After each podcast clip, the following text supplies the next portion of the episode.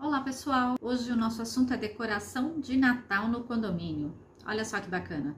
O que pode e quem paga? É, primeiramente, nós temos que ver a questão como ela está declarada no regimento interno de cada condomínio. Se lá estiver, devemos seguir o que lá contém. Caso não seja mencionado nada a respeito, então significa que cada morador está livre para fazer a sua declaração de Natal na sua sacada. Mas existem condomínios que, quando isso está previsto no regimento interno, eles levam muito a sério. É como se fosse uma competição entre os edifícios. Então, o que eles fazem? Já no início de cada exercício, de cada ano, o síndico já coloca um orçamento do que ele vai precisar para comprar e praticamente também quem serão os profissionais que vão fazer a montagem. Isso então já está previsto desde o início do ano. E se isso está previsto, consequentemente já está sendo cobrado dentro da taxa condominial, já está previsto.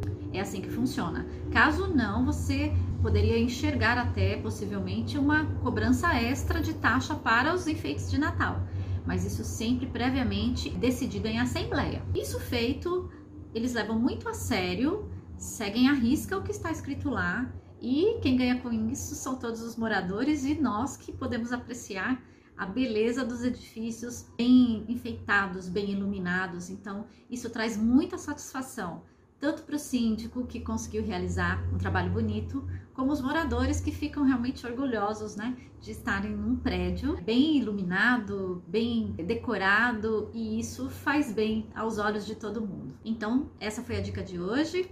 Eu fico por aqui e logo mais a gente volta com outro assunto.